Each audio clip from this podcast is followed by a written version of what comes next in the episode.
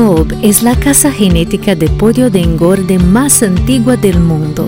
Siempre estamos aliados a la innovación y con nuestros expertos creamos este podcast para tratar temas de la cadena avícola. Hola amigos, ¿todo bien? Con la serie hablamos sobre reproductores y sean todos bienvenidos. Está comenzando el Cobcast, el podcast de la cadena avícola. Saluda el ingeniero Rodolfo Solano, yo soy el gerente regional para Perú y Bolivia. Y en esta tarde tenemos al, doctor Diego Preciado y nos vamos a, referir sobre el manejo del macho en el levante. Básicamente vamos a tratar de entender la curva de crecimiento de los machos y la importancia que tienen la conducción de los pesos corporales durante la recría. Le dejo en este momento al, al doctor Diego Preciado para que se pueda presentar. Bienvenidos a todos, como bien lo dice Rodolfo. Muchas gracias por la invitación, Rodolfo. Muchas gracias a COP por la confianza. Eh, mi nombre es Diego Preciado, soy médico veterinario de la Universidad Nacional de Colombia. Eh, tengo una especialización en gerencia estratégica de la Universidad de La Sabana, también de aquí, de, Bogotá, en Colombia. Y me desempeño como gerente regional de servicio técnico para mi país eh, desde hace aproximadamente dos años. Para mí es un gusto estar acá. Realmente, pues, el interés de este podcast es poder compartir experiencias eh, que realmente hemos tenido a nivel de campo y que nos han demostrado poder tener un desempeño productivo adecuado en macho eh, a nivel de levante. Diego, durante las diferentes visitas que nosotros hacemos siempre a, las granjas de, reproductoras, siempre hay un punto importante y es uno de los primeros que siempre tomamos en cuenta de que esas primeras semanas en la crianza del macho reproductor son sumamente importantes para el desarrollo posterior Inclusive hablamos que a, cuarta semana nosotros debemos obtener entre 720 a 740 gramos a cuarta semana. No sé si tienes alguna opinión al respecto.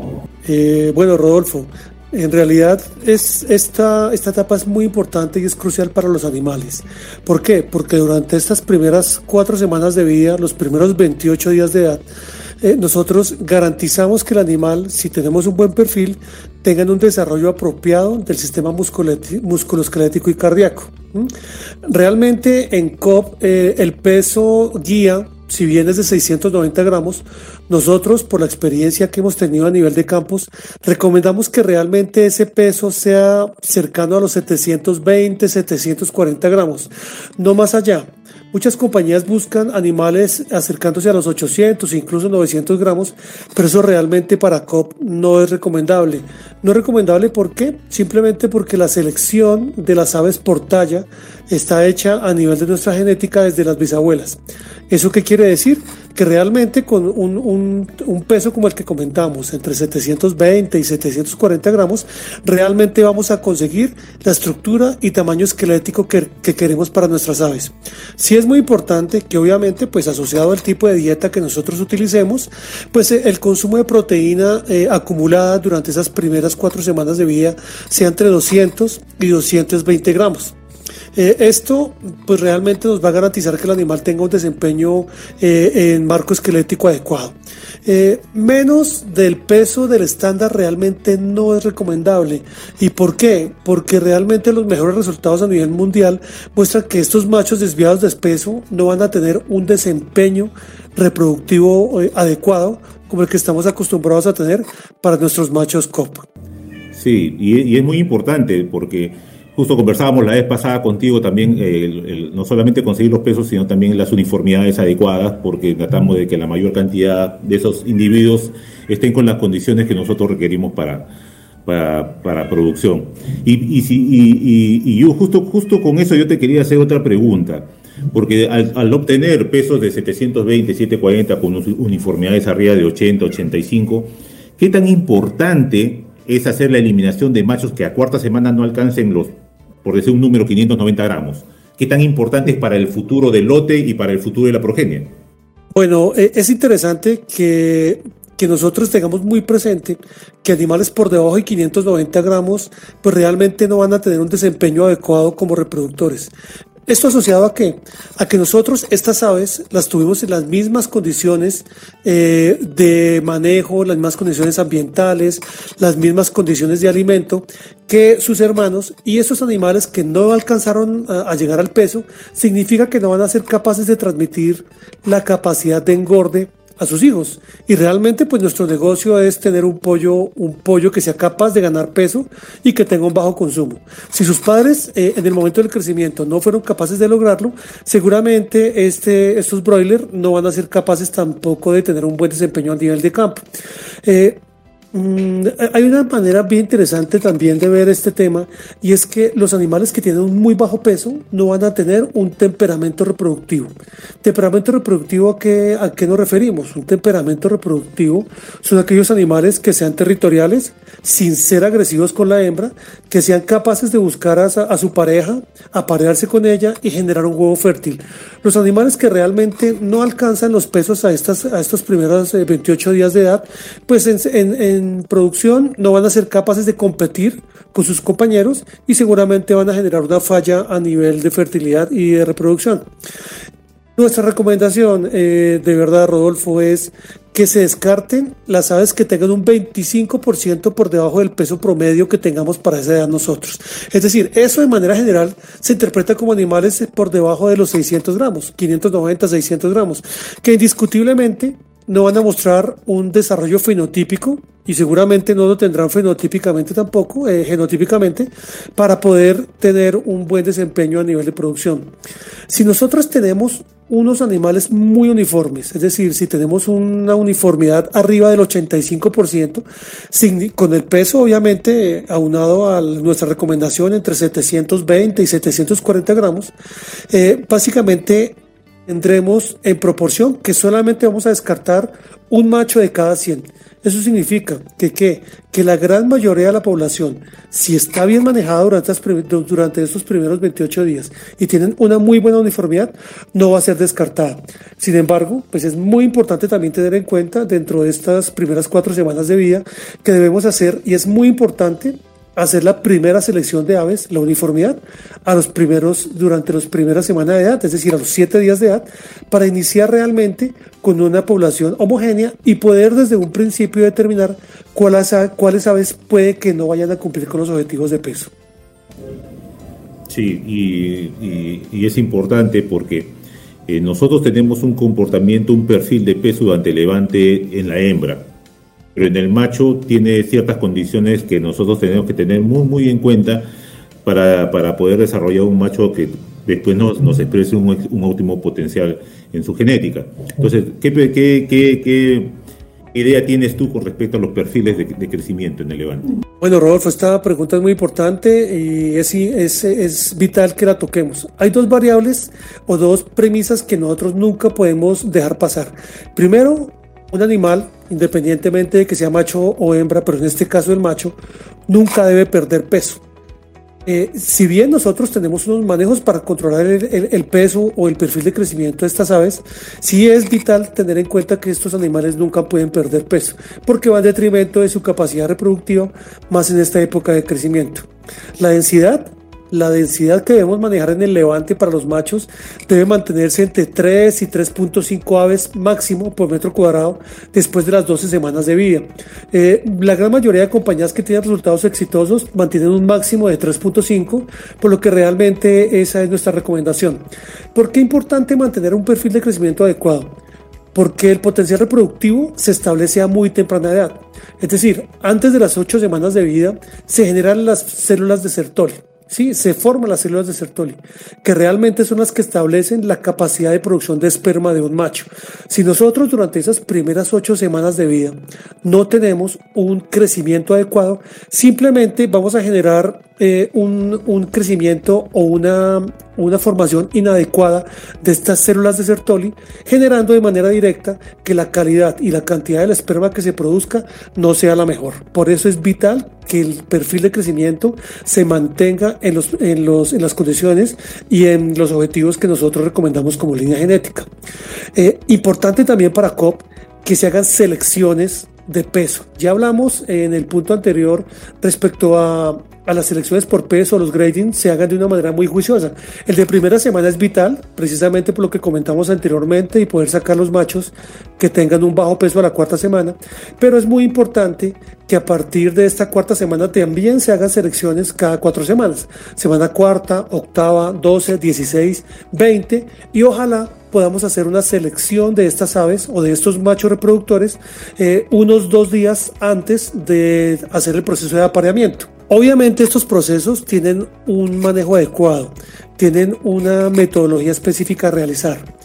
Y en realidad eh, pues se hace la selección por peso, que es la forma más adecuada de hacerlo, pero las compañías que están mucho más avanzadas en cuanto al manejo de la línea logran hacer una selección por peso, una selección por fleching, escúsenme, por fleching, pero realmente nuestra recomendación es que si el personal no está muy bien entrenado para hacerlo, simplemente es mejor hacer, hacer la selección de manera clásica a través del, del muestreo eh, de cada individuo para eh, determinar su peso corporal y asimismo caracterizar o clasificarlo en, un determinado rango. La uniformidad de los perfiles adecuados definitivamente han demostrado tener menos defectos de patas eh, en los machos y obviamente esto nos genera una capacidad reproductiva mucho mucho más eh, mucho más alta que los machos que realmente no tienen un perfil eh, de uniformidad acorde a lo que nosotros estamos buscando arriba del 85%. Excelente. Mira, la vez pasada creo que también tuve la oportunidad de hacer algunos comparativos y tú sabes que generalmente para el oscuro en la hembra eh, trabajamos con una oscuridad un poquito más fuerte, casi un lux, que son los que hasta ahora mejores resultados están dando, pero generalmente, y lo conversábamos, no, no, es tan, no es fuerte en el tema de los machos. No sé si nos puedes aclarar un poquito en ese tema, ¿no? Es bien interesante eh, tener en cuenta en qué momento debemos oscurecer los animales. Más en estos momentos coyunturales en los cuales nosotros como COP estamos desarrollando eh, nuevas líneas de macho. El objetivo principal, obviamente, como lo decíamos anteriormente, es ser uniformidades arriba del 85%. Sin embargo, las compañías que son más exigentes y que tienen excelentes resultados en nacimiento buscan que este objetivo no sea inferior al 95% y que estos animales estén, este 95% de las aves tengan una condición de fletching adecuada a la semana 20, de la cual vamos a hablar un poco más adelante. Obviamente debe, debemos hacer todo el esfuerzo para que se mantengan eh, las metas semanales de peso, pero eh, ya hablando un poco del oscurecimiento, que, a lo que corresponde tu pregunta, o lo que corresponde tu consulta, Rodolfo, realmente hablamos de que hasta la semana 12 nosotros realmente debemos buscar un oscurecimiento bastante fuerte, como el que tenemos en la hembra, aproximadamente entre 1 y 2 lux, pero eh, a partir de la semana 13 y hasta la semana 24, este oscurecimiento puede puede ser no tan, no, tan, no tan estricto. Es decir, nuestra recomendación es que los animales lleguen eh, con un poco más de intensidad lumínica al final del levante. Nuestra recomendación es que ojalá manejemos oscurecimiento entre 5 y 10 lux, de tal manera que los animales a partir de la semana 13, 13 tengan un poco más de acceso a la luz para que al momento de, del apareamiento pues lleguen un poco más maduros. A pesar de que nuestro nuevo macho, el com male, tiene un desarrollo de cresta mucho, mucho mejor que el de su predecesor, el macho MB. Realmente son machitos que sí requieren un poco más de, luz eh, en la etapa de levante, como lo comentamos. Básicamente asociado a que buscamos que este macho tenga eh, un eh, tamaño de cresta un poco más grande y realmente a que el tema comportamental sea mucho más adecuado. Porque si bien eh, los machos de COP se han caracterizado por ser muy territoriales y muy fértiles, realmente este macho con male ha demostrado que es mucho más gentil con la hembra, por lo cual necesitamos que este macho llegue con un, con un desarrollo fenotípico un poco mejor para que los apareamientos en las primeras etapas de vida sean realmente efectivos y también para que de nuevo, como lo comentamos anteriormente, haga un, haya un desarrollo de células de Sertoli eh, adecuado para que la calidad y la cantidad de esperma pues, sea mucho mejor de este tipo de animales. Un punto, un punto importante, ¿no? lo, lo, remarco de lo que ahorita estás conversando, de tener mucho cuidado con los controles de peso en el macho. Eh, no, puede, no pueden ir eh, como la hembra tiene que ser más o menos un poquito en estándar, un poquito arriba. Pero para eso también nosotros necesitamos ciertas estrategias en, el manejo del alimento después de 12 semanas, porque ya nosotros lo vamos a preparar, vamos a comenzar a preparar a nuestro machito para eh, ir allá hacia la etapa de producción, hacia su madurez sexual. ¿no? Ya, ya como tú dijiste, 12 semanas antes, las primeras semanas, de la formación de carcasa, sistema cardiovascular, eh, la distribución propiamente de la conformación. Pero eh, te pregunto con respecto a las estrategias de alimentación posterior a esas 12 semanas, cuando ya nos estamos yendo hacia la madurez sexual del macho. Bueno, eh, para poder perfilar un macho de una manera adecuada, pues debemos tener en cuenta que su etapa de levante o de crecimiento, pues se puede dividir en, varias, en, varias, en varias formas. Eh, la primera, o el primer segmento, lo, lo, utilizamos o lo llamamos en la etapa de crecimiento, que es la primera a la cuarta semana, que es un periodo en el cual buscamos un macho muy bien desarrollado. Por eso el alimento de esta etapa de las primeras cuatro semanas es un alimento de iniciación, igual al que manejamos en la hembra, con 2.850 kilocalorías, 19% de proteína y un 0,93% de lisina. Y los incrementos de, de alimento de semana a semana durante estas primeras primeros 28 días, pues son incrementos bastante fuertes. De hecho, las guías hablan de incrementos arriba de 15 gramos de la primera, semana, de la primera a la segunda semana y entre 6 y 5 eh, gramos eh, de, de esta semana de la segunda hasta la cuarta.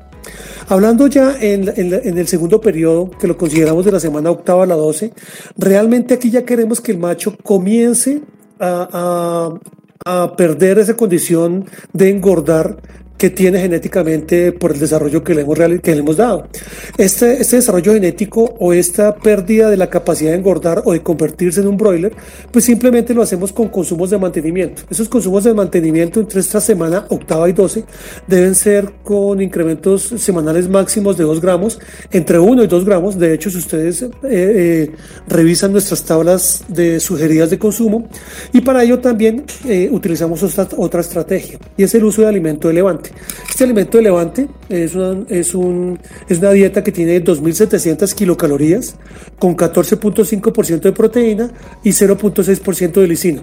Eh, es importante realmente tener en cuenta que este alimento no es diferente al que manejamos en la hembra y realmente si nosotros manejamos los consumos como lo comentamos anteriormente, básicamente de mantenimiento, eh, seguramente vamos a tener una, un perfil de peso muy, muy pegado a nuestra guía, que es realmente lo que buscamos para que el macho se convierta en reproductor y no en un pollo de engorde.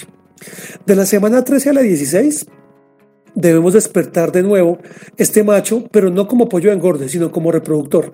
Y para eso aceleramos un poco los incrementos. Acelerar un poco me refiero a que incrementamos los consumos en 4 o 5 gramos, de tal manera que los animales comiencen el desarrollo de, y, o el crecimiento y la maduración de estas células de Sertoli, eh, que, de las que hablábamos anteriormente, para que realmente este, este tema, eh, el, eh, el, perfil de, de, desarrollo de estos túbulos seminíferos y el perfil de crecimiento del animal se aúne a la capacidad de producción espermática.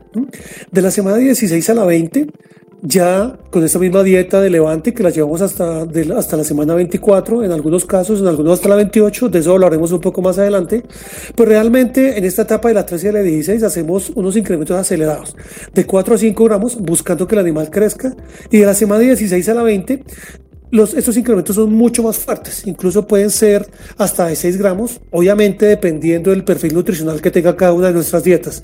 Si los perfiles nutricionales se acomodan a lo que realmente COP recomienda, eh, estos incrementos de 6 gramos van a dar perfectamente con los incrementos de peso que queremos para esta etapa.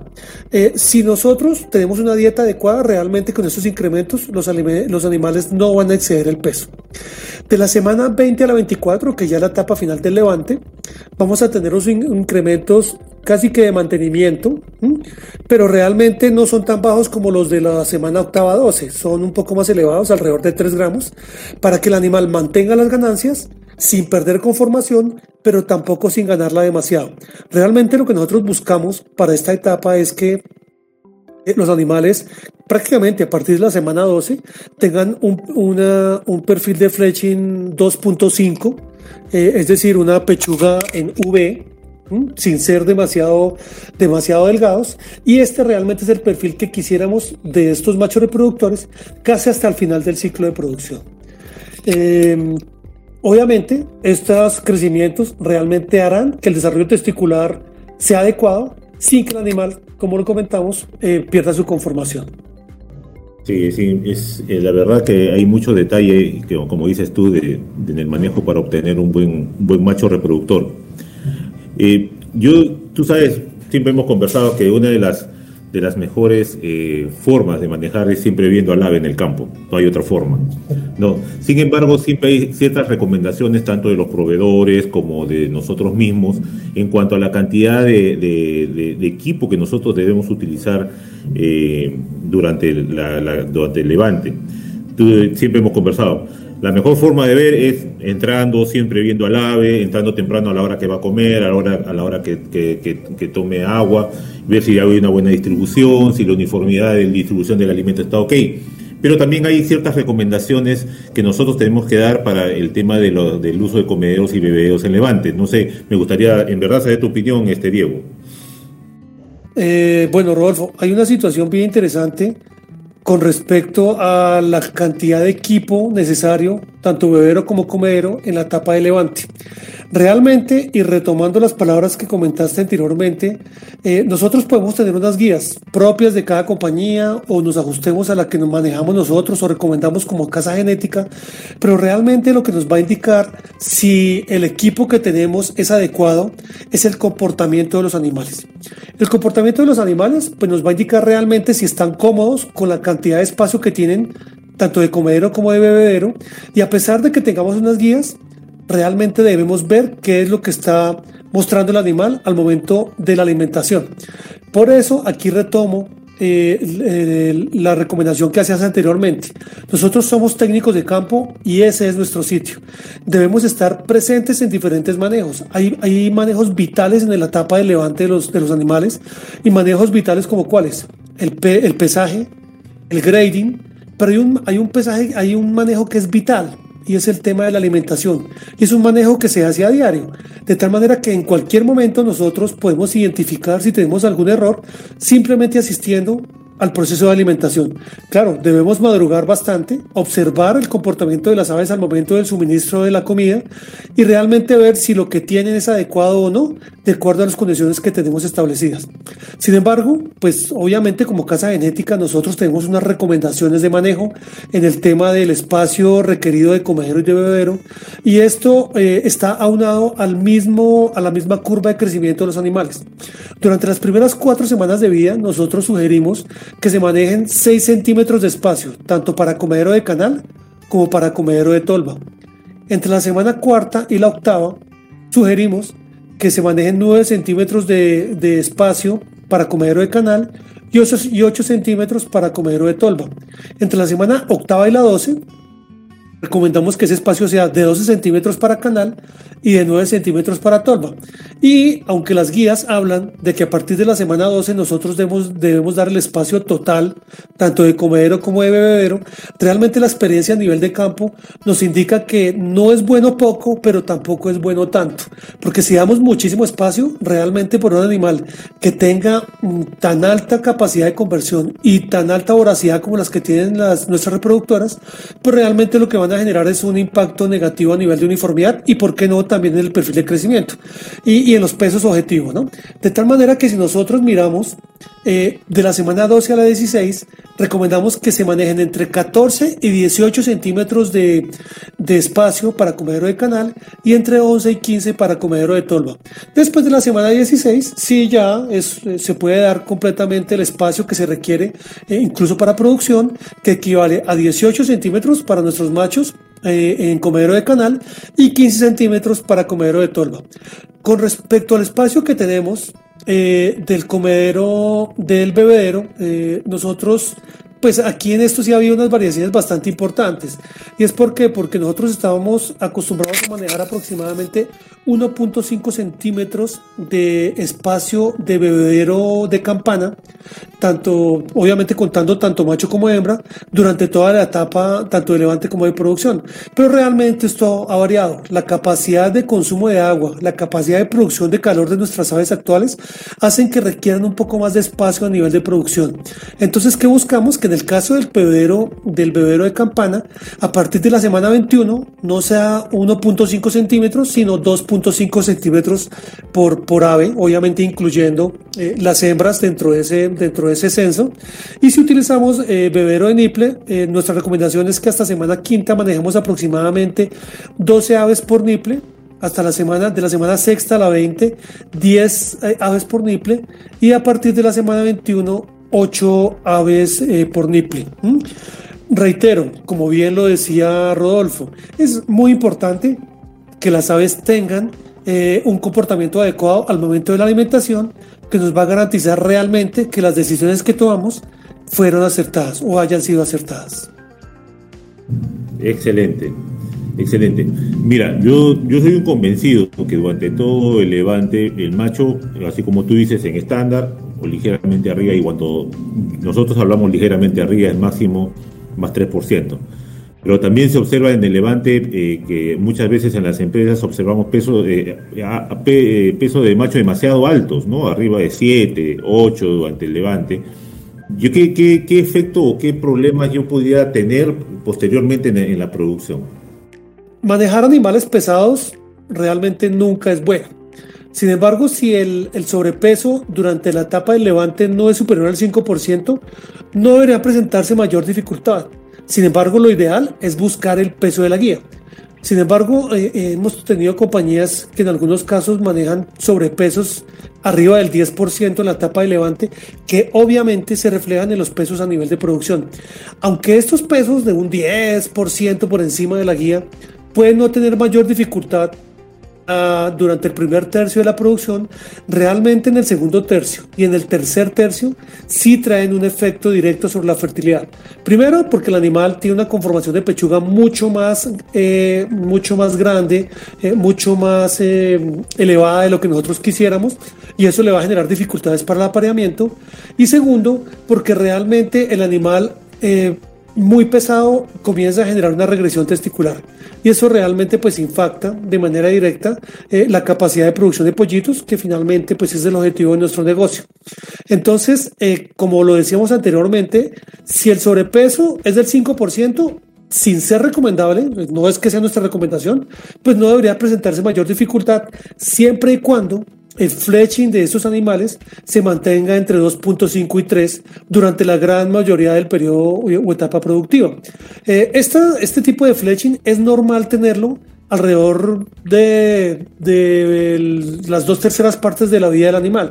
Sin embargo, es normal que a partir de la semana, de la semana 35, un porcentaje de los machos muy bajo, aproximadamente un 2%, tenga una proporción o, presente fletching, fletching 4 eh, para esta edad, que no es, normal, no es anormal, es, es, es, perfectamente normal porque hace parte de la campana de distribución, de la campana de Gauss que tiene todo en todo, toda población.